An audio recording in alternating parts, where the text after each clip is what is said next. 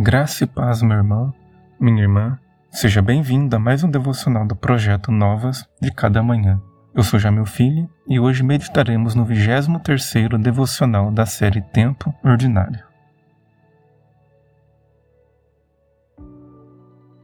Então vi novos céus e nova terra, pois o primeiro céu e a primeira terra tinham passado. Apocalipse, capítulo 21, verso 1. Creio na ressurreição da carne, afirma o penúltimo artigo de fé do Credo Apostólico, e é complementado pelo último artigo: Creio na vida eterna. Lamentavelmente, boa parte dos cristãos hoje não creem com tanto vigor na ressurreição do corpo, tal como anunciada nas Escrituras, e por consequência, desacreditam na vida eterna. A ressurreição da carne não é um fim em si mesma, mas ela aponta para a grandiosidade da eternidade com Deus. Creio na ressurreição da carne e na vida eterna. Que imagem é formada em sua mente quando lhe peço para pensar na vida após a ressurreição do corpo, na vida eterna?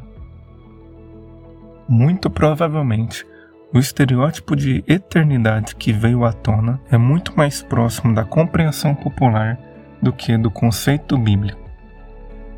Quando lemos os capítulos finais da história humana revelados ao apóstolo João, não contemplamos Deus levando seu povo para outra realidade e destruindo para todo sempre nosso universo. Ao contrário, deslumbramos o maravilhoso cenário em que o Criador rasga os céus e se assenta conosco na terra restaurada. Neste sentido, a ressurreição de Jesus nos fornece um belo vislumbre desta nova realidade. Cristo não ressuscitou com um corpo imaterial, mas com seu próprio corpo, com os pés que caminharam pelas terras de Israel, com as mãos que abençoaram as crianças e os olhos que choraram diante da morte de Lázaro.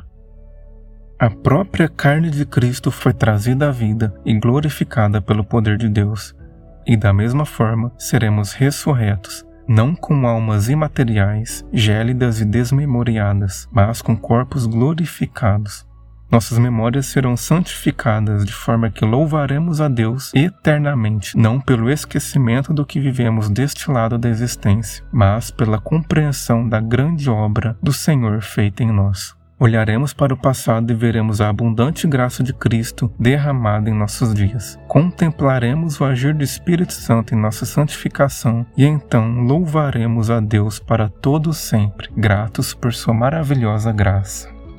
A eternidade é muito mais próxima ao quadro que enxergamos no Éden.